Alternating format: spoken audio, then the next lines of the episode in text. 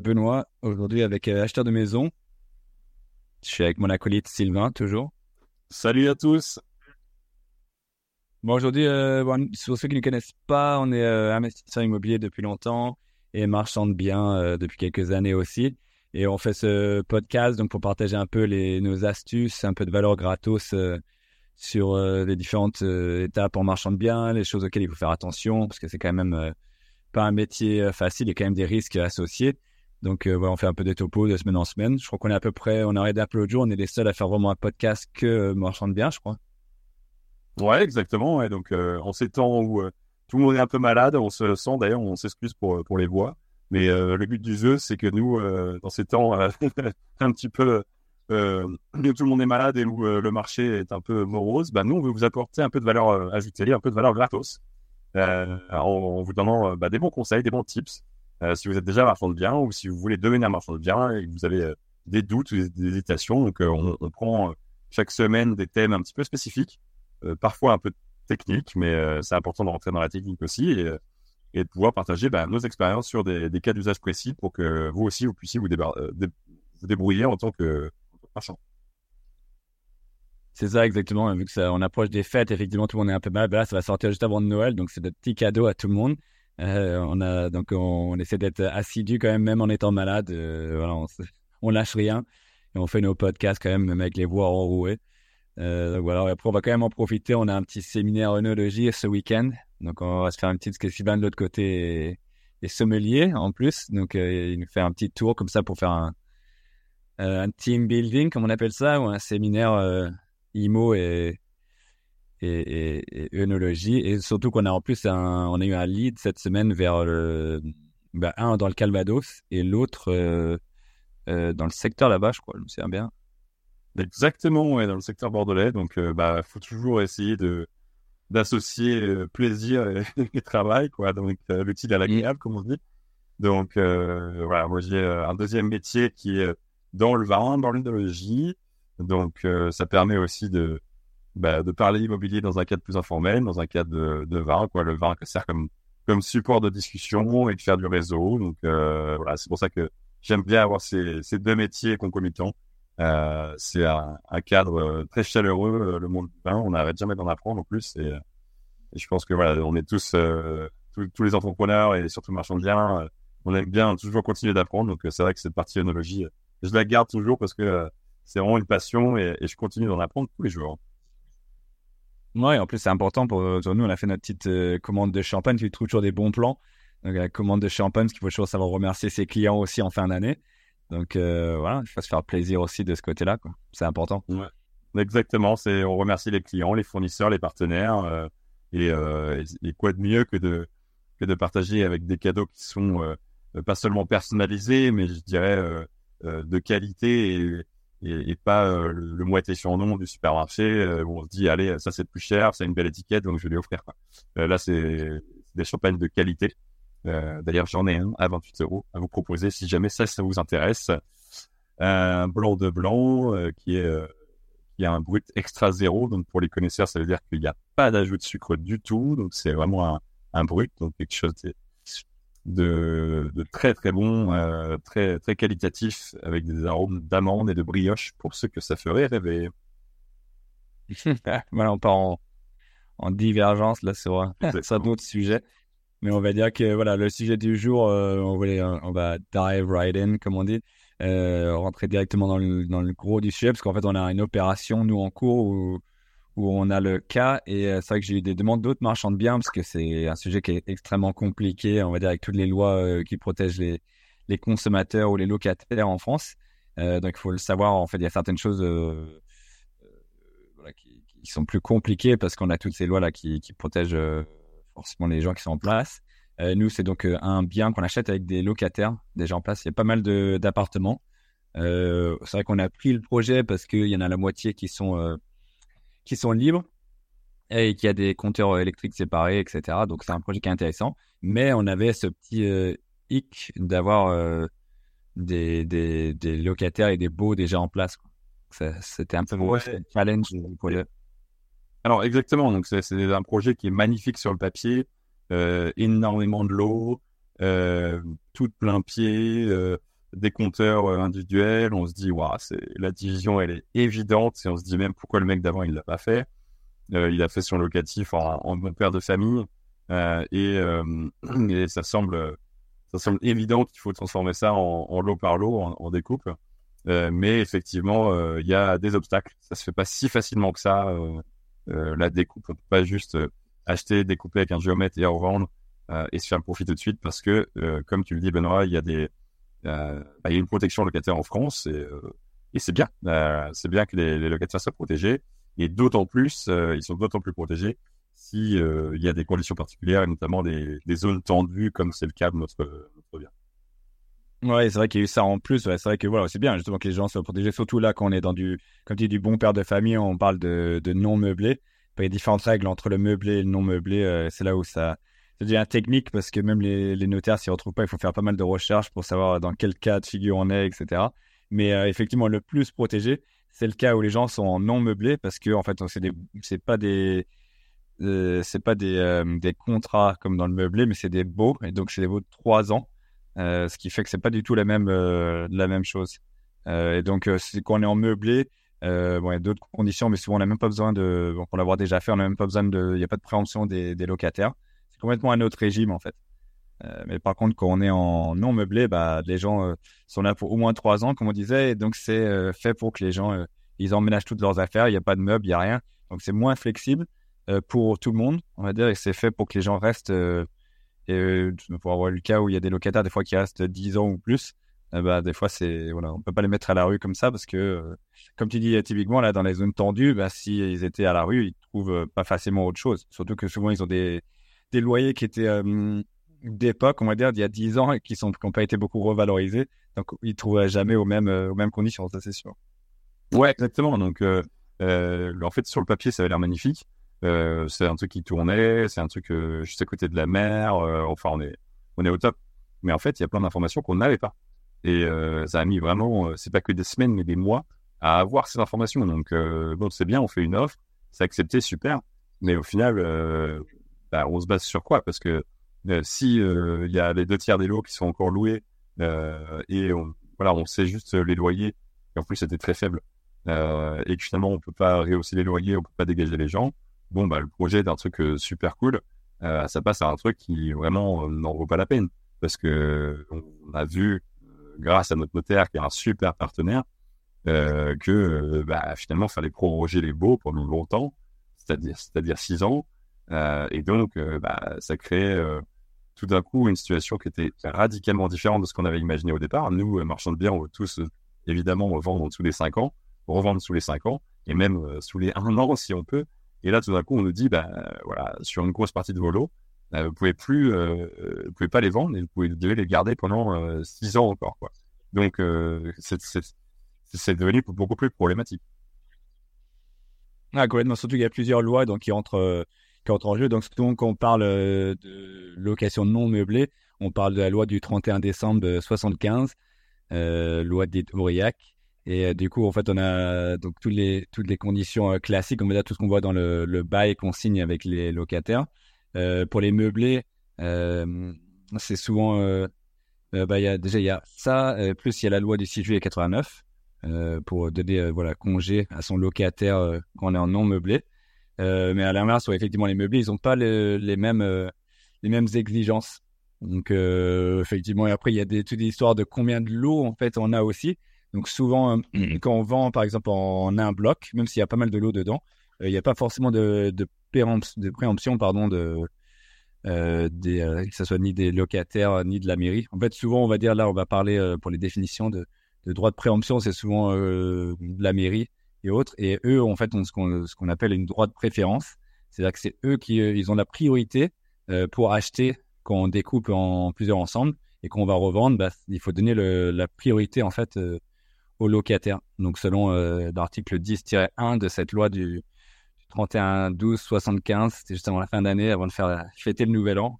Ils ont ça avant peut-être la trêve hivernale même Donc voilà, donc en fait la copropriété, c'est-à-dire qu'on va avoir un EDD et un DTG euh, pour mettre en copropriété. Et dès le moment où en fait on met en copropriété et qu'on va commencer à vendre des biens, donc c'est la vente souvent de la première du premier euh, bien qu'on est en copropriété. Et donc là, on va avoir ce droit de préférence qui va jouer et on, on est obligé du coup de de proposer à un tel prix à chaque locataire qui souhaite acheter dès qu'on va proposer les biens à la vente. Ouais, exactement. Alors je précise juste les mots parce que pas, pas tout le monde est aussi technique que toi là. Mais l'EDD, c'est l'état descriptif de division. En fait, c'est euh, un document qui résume euh, la mise en copropriété et sous quelles conditions elle va être, à quoi elle va ressembler. Euh, ça met en place les tantièmes par logement, etc. par rapport à qui va payer tant de pourcentage des communs, etc.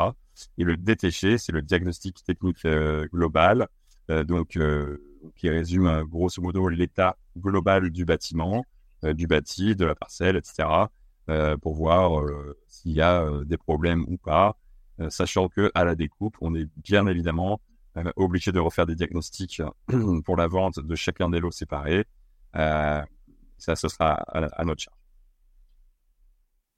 Ouais, c'est exactement. Et du coup, donc il y a deux sortes de ventes en fait qu'on va acheter ou vendre des immeubles. Donc ça, ça va pour nos vendeurs ou, nous-mêmes. En fait, on a donc la vente à la découpe ou la vente en bloc. la vente en bloc, c'est vendre tout l'ensemble. et là encore, pareil, il y a différentes différentes cas de figure. Mais souvent, en fait, euh, pour cette euh, préemption dans les accords collectifs, ils appellent ça du. Là, pour le coup, c'est le 16 mars 2005. On a deux conditions. C'est si on vend euh, plus de 10 lots, qu'ils soient libres ou occupés, en fait, ça ne change rien dans le même immeuble. Et des baux, encore une fois, non meublés. Donc, je crois que ça a même été changé. Maintenant, c'est 5 lots. Ça change tout le temps, ces histoires-là. Mais souvent, c'est si on est en vente euh, d'un bien, euh, bah ça c'est sur la loi de 75 en bloc. Euh, si c'est plus de 5 logements en une seule fois, bah c'est là où il y a le droit de préférence qui joue. Si c'est moins de 5 logements, du coup, on, peut éviter tout ça. quoi. C'est pas les mêmes règles qui s'appliquent non plus. Exactement. Donc, si on, réfléchit en termes de stratégie, pour, savoir comment nous, on arbitre, il faut se dire les, les choses suivantes. Donc, d'abord, le mec, pourquoi est-ce que lui, il a pas aujourd'hui à la découpe? Bon, bah, euh, on, a, on a compris, c'est quand même pénible. Le mec, ça fait des années et des années qu'il du locatif. Bah, tout d'un coup, il va devoir découper euh, euh, par lot, il va devoir prendre du temps pour vendre chaque lot, et puis il va prendre le risque, effectivement, que bah, il va devoir notifier chacun des locataires séparément pour lui donner le droit, de préférence, etc. Le mec, il a 90 balais, il n'a pas que ça à faire, il préfère revendre en bloc. Donc ça, c'est sa stratégie à lui. Nous, évidemment, euh, on a envie de revendre euh, à la découpe parce qu'il y a plus de valeur à aller chercher. C'est là notre valeur ajoutée en tant que marchand sur cette opération-là. Euh, par contre, effectivement, bah, là, on doit donner préférence à chacun. Donc, il faut savoir que quand vous vendez en bloc, bah, vous faites un, courrier, etc., à, tout le monde, mais il y a bah, le locataire, a priori, il va pas se dire, il n'y a pas un des locataires qui va se dire, ah bah je vais, racheter l'ensemble des 30 lots, je, il va pas se le permettre, sinon ce serait pas locataire dans donc, euh, ça, il n'y a pas trop de risque de ce côté-là, comme dit. De ce côté-là, déjà d'une, et deux, euh, donc en vente pour le vendeur, c'est pas très risqué, on va dire, s'ils font comme ça. Et par contre, euh, le mairie pourrait éventuellement, surtout dans les zones tendues, racheter aussi. Ça, on n'est jamais à l'abri non plus. Ça arrive, ça arrive des fois, quoi, s'ils voient la même sorte de projet que nous. et de deux, en fait, après, donc il fait sa notification à chaque locataire qui peuvent acheter l'ensemble. Donc ça ne se passe pas. Mais nous, en fait, on, peut en plus, euh, donc on a le choix en fait de, de, proroger ou non les baux. Donc ça va changer en fait la, la, stratégie, comme tu dis. Donc soit on proroge, soit on accepte ça, mais bon, c'était voilà, nous on a eu le cas et c'était à des conditions particulières. Soit on décide de, de de pas proroger, et donc il faut que le vendeur euh, fasse la mise en copropriété, qu'il lui notifie, et il y a ce risque que les locataires ils achètent quand même, parce que là pour le coup euh, les prix peuvent être intéressants quand on met en copropriété, mais on met à la revente, parce que en fait on doit notifier ou idéalement on notifie au prix où on va, on est sûr de vendre. Parce que si jamais on rebaisse le prix, on est obligé de renotifier du coup aussi les, locataires parce qu'ils ont ce droit de préférence, quel que soit le prix à chaque fois. Quoi. Il faut qu'ils renoncent à leur droit à chaque fois. Sinon, euh, on pourrait facilement dire, bon, on le met à, à 200 000 l'appartement et après on vend à un ami ou quelqu'un d'autre à 100 000. Euh, donc on aurait bypassé euh, illégalement, entre guillemets, ce droit de préférence du locataire. Quoi. Donc ça ne serait pas juste. Et euh, après, on peut avoir euh, une nullité du, de ce congé pour vente, du coup, ou, une nullité de, de ce droit de préférence. Quoi. Exactement. en fait, la, la, question que nous, on s'était posée euh, à un moment donné, c'était bah, pour éviter cette prorogation des baux de 6 ans, est-ce que on peut pas mettre dans le compromis que le vendeur actuel, bah, c'est lui qui en fait fait les, les, congés pour vente à tous les locataires. Comme ça, après, bah, ils sont ils sont déjà notifiés, ils terminent leur go et ensuite, ciao, bonsoir, on passe à autre chose, on est capable de euh, de sortir la locataire et de, de revendre euh, en lot vide, euh, lot par lot. Quoi. En fait, ça marche pas du tout comme ça. C'est-à-dire que, comme Benoît l'a dit, soit on doit créer toute la propriété nous-mêmes et à la première vente, bah là, on proroge tous les lots existants de 6 ans, soit là, c'est le vendeur précédent qui lui-même fait le DD, donc la mise en copropriété, et fait les congés pour vente, etc. Mais lui, un, il a aucun intérêt à le faire. Et s'il le faisait, bah, autant qu'il revende la déco lui-même. Donc, euh, c'est pour ça que bah, lui, il a fait ce choix-là. Nous, on n'a plus d'autre choix que de proroger les baux pendant six ans. C'est ça. Et en fait, en contrepartie, en fait, eux n'ont pas. Euh, on a bien compris le truc aussi parce que c'était compliqué même entre notaires et dans toutes les informations qu'on trouve. On ne retrouve jamais toutes les mêmes informations, même si quand on regarde les lois, bah, c'est assez euh, clair. Mais il y a tellement de cas de figure, on va dire. Euh, comme je disais, avec les plus de 5 lots moins de 5 lots, etc.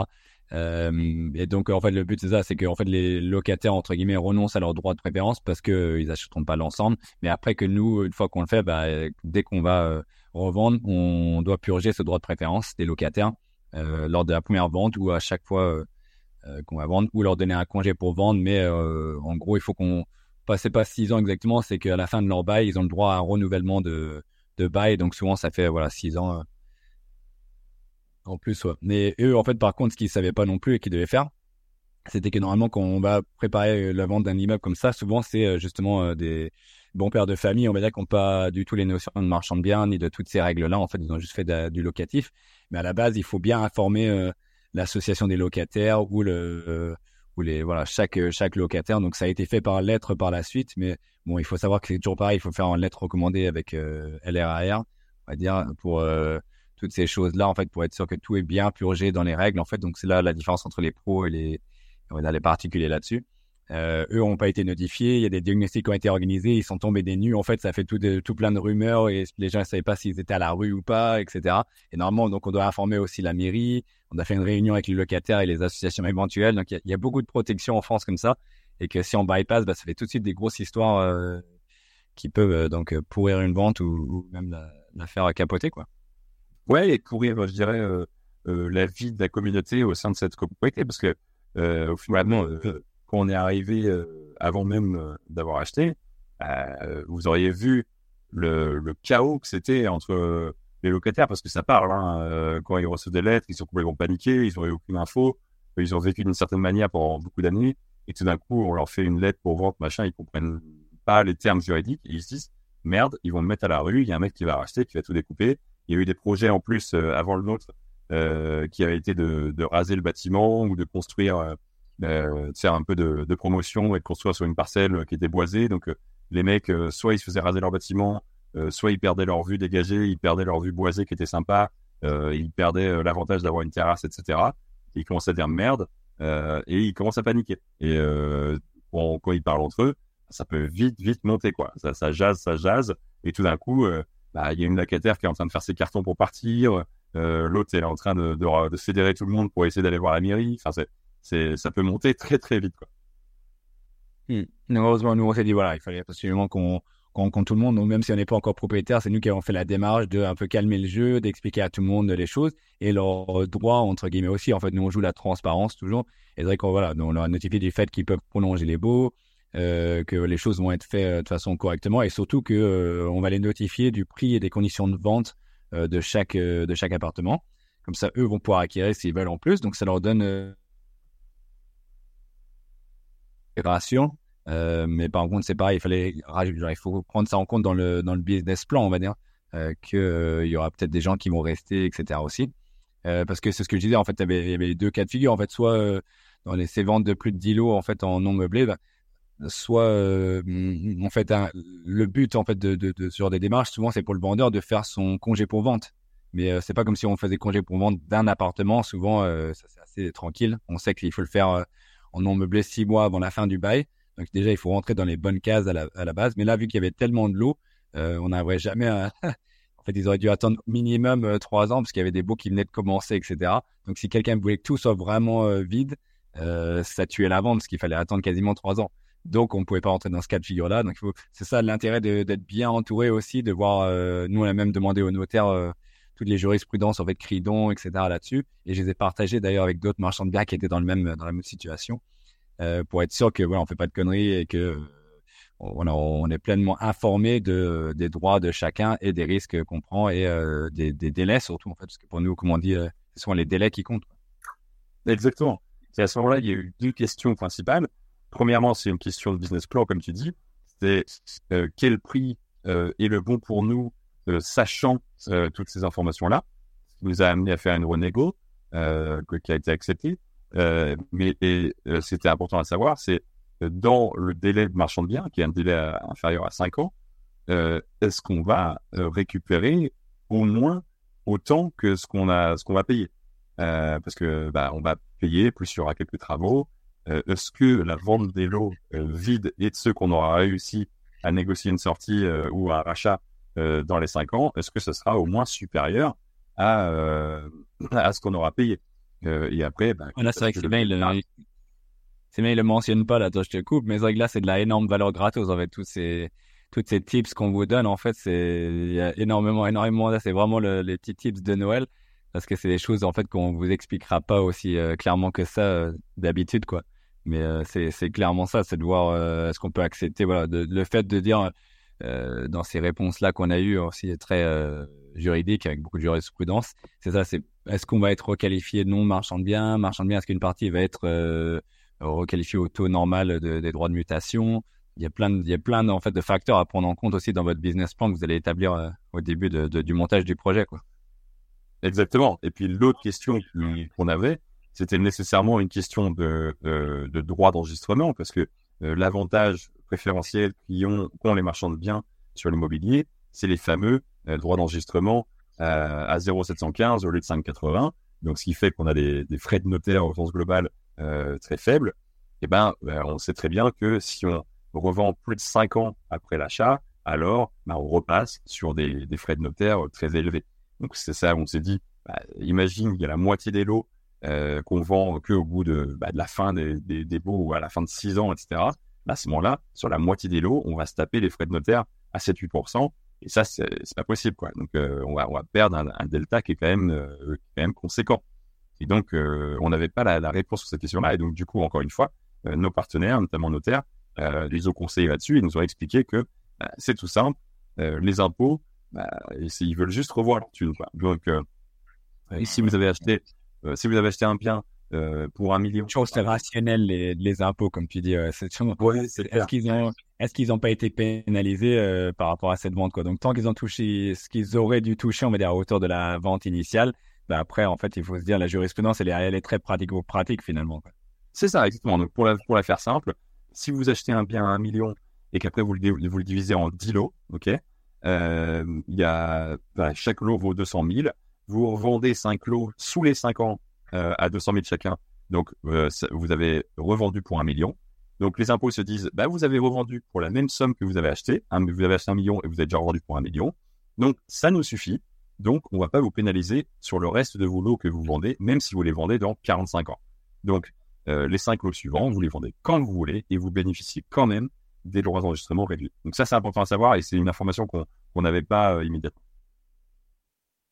c'est clair. Il y a encore un point technique que je relisais sur le dans le Cridon. C'est vrai qu'il y a toutes ces, ces sortes de beaux, tout ça. Mais après, il y a aussi l'article 15 de la loi de 89 euh, tendant à améliorer les rapports locatifs et portant modification de la loi du 23 décembre 86. Donc normalement, en fait, ils mettent le délai prévu pour euh, l'engagement de revente. En fait, quand c'est une vente par lot, en plus en non meublé, c'est euh, deux ans donc, euh, il faut aller très vite, en fait. Normalement, c'est ce que j'avais vu toujours et j'ai jamais compris ça, en fait, parce que du coup, les lots qui sont vides, euh, il n'y a pas de beau machin, on a 5 ans. Mais par contre, les lots qui sont loués, il faut pouvoir les revendre dans les 2 ans euh, pour cette. Donc, ça, c'est quelque chose que je n'ai jamais trop compris parce que ça semble quasiment impossible, en fait, ou c'est beaucoup plus dur, disons, de vendre les lots qui sont déjà loués. Mais après, derrière, ils mettent donc l'administration n'a jamais apporté de précision sur le champ d'application de ce délai de 2 ans. Est-ce qu'ils entendent par vente déclenchant le droit de préemption. Donc en fait, ils ont l'air de personne s'est vraiment mis d'accord sur quand on démarre les deux ans, quand on démarre les cinq ans, euh, etc. Parce que il faut forcément qu'il y ait la copropriété, donc déjà mettre en copropriété. Et euh, ils disent que même dans le BOFIP, maintenant, en fait, euh, ce régime dérogatoire là des deux ans, il c'est plus qu'une remarque, donc jamais quelque chose qui a été vraiment appliqué. Quoi, Donc, ouais, ça, ça devient encore plus technique dans tout ça. Mais donc, en gros, c'est si tout était été occupé, si tout, en fait, c'était ça, le, le, dossier serait tombé à l'eau, parce que si tout était occupé, il fallait tout revendre dans les deux ans quasiment, d'après ce qu'on comprend, quoi. Exactement. Et euh, grosso, modo, ce, qui est important à comprendre pour vous, euh, pour des projets comme ça, des projets d'envergure où il y a beaucoup de locataires, bah, assurez-vous déjà euh, qu'il soit, enfin, le régime, si c'est du meublé ou non meublé, ça c'est hyper important. Parce que voilà, si c'est du non meublé, bah, on n'est pas du tout sur les mêmes conditions sur des conditions où les locataires sont beaucoup plus protégés. Et encore, on n'a même pas parlé du type de locataire. Parce que si c'est des locataires qui ont plus de 65 ans et un revenu faible, alors là, impossible de les sortir. Euh, voilà, il faut, savoir à qui, enfin, à, qui vous rachetez et qui, à qui vous louez. Donc ça, c'est ça, c'est hyper important. Et de savoir bah, comment on va pouvoir euh, la stratégie à utiliser et comment on va pouvoir diviser correctement les biens. Donc là, euh, on est tombé au final d'un commun accord avec les vendeurs parce que bah, on a revu la situation correctement, c'est-à-dire on sait combien de l'eau il y a vide, de, de vide, on sait combien il y a de l'eau euh, qui sont euh, louées, on sait le régime, on connaît l'état des diagnostics, donc on, on connaît euh, à peu près la quantité de travaux qu'il y a à faire. donc tout, ça nous incite bah, à nous, conforter dans notre décision d'achat, mais qui nous amène à une renégociation. Donc c'est pour ça qu'on a fait une renégociation qui a été euh, qui a été rondement menée. Ouais, c'est très bien, effectivement. Et après, voilà, euh, pour finir sur ce que je disais aussi, il y a des dérogations euh, sur la doctrine de jurisprudence aussi. ouf, là, ça va faire mal pour, pour les fêtes de fin d'année, mais ils mettent l'acquéreur est considéré comme étant libéré de son engagement si le prix de cession total des lots revendus, donc du coup, voilà, nous, ce qu'on revend par rapport à ce qu'on a acheté, dans le délai imparti, il est supérieur au prix d'acquisition de l'immeuble. Donc, si on arrive à revendre, en gros, à hauteur de, de ce qu'on avait acheté, euh, voilà, ça c'est d'une, on est libéré de, de, se requalifier sur les droits de mutation. Et de deux, en fait, si des lots viennent à être euh, libérés entre temps, nous c'est là-dessus qu'on joue aussi, parce qu'on sait que dans le meuble, dans, dans ce genre de contexte euh, où on est, en fait, les lots seront, il y a certains, vu qu'il y a tellement de lots, il y en a certains qui vont en plus être libérés en supplément de ce qu'il y a aujourd'hui déjà. Et donc là, on repasse sur donc un délai de 5 ans pour revendre. Donc en fait, ça va nous laisser encore plus de marge de manœuvre dès que, au fur et à mesure que les biens se libèrent, en gros. Donc, nous, notre tips, grosso modo, euh, vous avez un bien qui est à moitié loué, à moitié vide.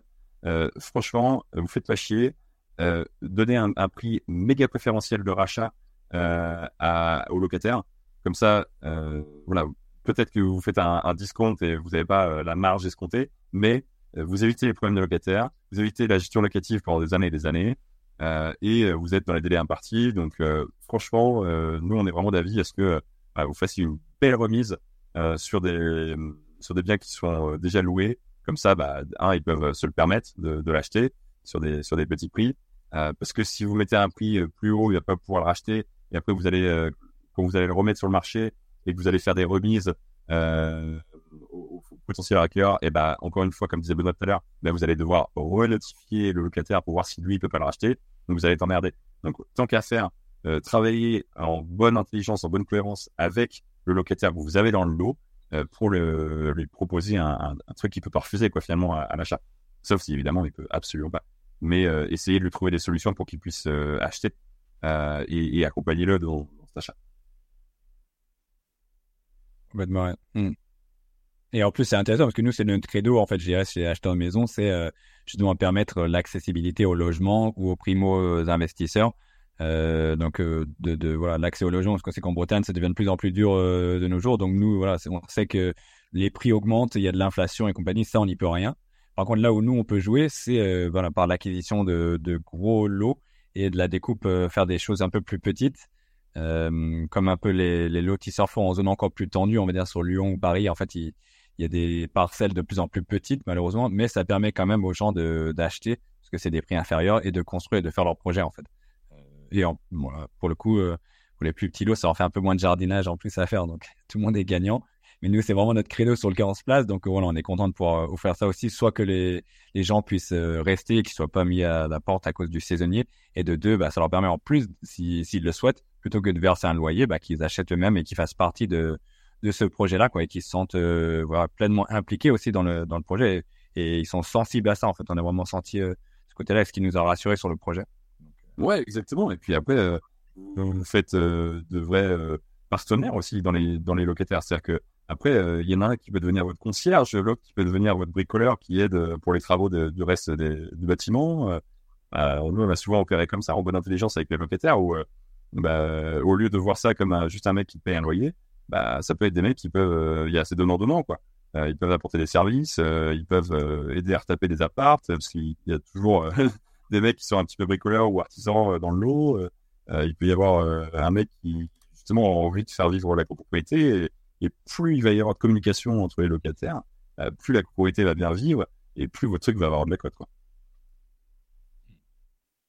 Complètement. Bah voilà ce qu'on avait, je dirais, vous dire pour, pour les choses aujourd'hui. N'oubliez pas de, bien respecter la règle, de bien les comprendre surtout, de bien vous entourer avec des professionnels en fait qui pourront vous aiguiller parce que c'est vrai que nous, ça nous a vraiment été utile d'avoir un bon comptable, bon notaire qui, qui peuvent chercher des informations parce que même si on est spécialiste d'un domaine, il y a quand même plein de jurisprudence à connaître qui dépassent l'entendement, mais bon, c'est fait pour protéger un peu les intérêts des uns et des autres.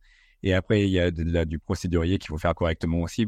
Mais après, le, principal reste toujours, euh, on dirait, euh, le feeling, en fait, euh, aussi par rapport aux gens et, le ressenti, en fait, des gens par rapport au projet aussi. Si on, on sent que ça va être, ça va être calme et, tranquille, voilà, ça nous rassure aussi sur le fait que le projet, on, va pouvoir discuter et que les choses vont pouvoir se faire en bonne intelligence. Donc, voilà, on vous souhaite bonne fête de fin d'année en tout cas, de bonne réussite dans votre projet et, et prévoyez bien 2024 et et d'exploser vos, vos barrières et exploser vos, vos objectifs?